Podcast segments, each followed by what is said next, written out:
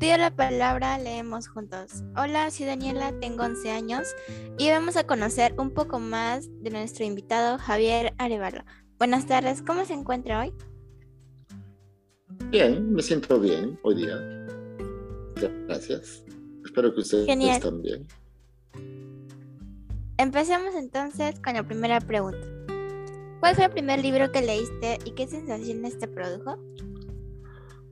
Creo que el primer libro que recuerdo es un libro que obviamente no podía leer porque era muy niño y lo ojeaba, pero creo que yo creía que lo leía, ¿no? Veía las figuritas, es un tomo de una enciclopedia donde después leí la Divina, no, la, la Odisea. Eh, un tomo de enciclopedia que mi padre compró en un libro de viejo en Tacora. De todas tus lecturas, ¿qué personaje, niña o niño más recuerdas?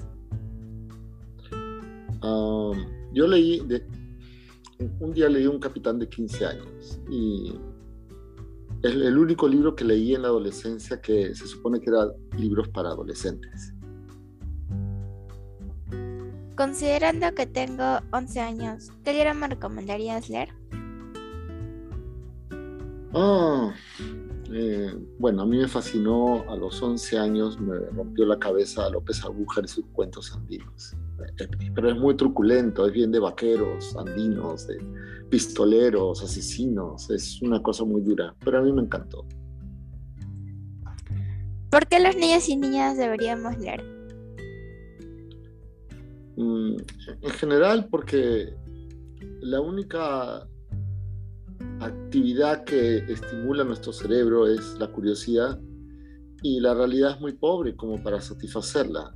Y es muy difícil estar en los Himalayas o en Marte o en la casa de un multimillonario o de un asesino. Así que la ruta más corta para llegar a eso es abrir un libro. ¿Algún mensaje especial por nuestro segundo aniversario? Que cumplan tres, eso sería muy bonito. Muchas gracias por los deseos. Hasta pronto. Muchas gracias, hasta pronto.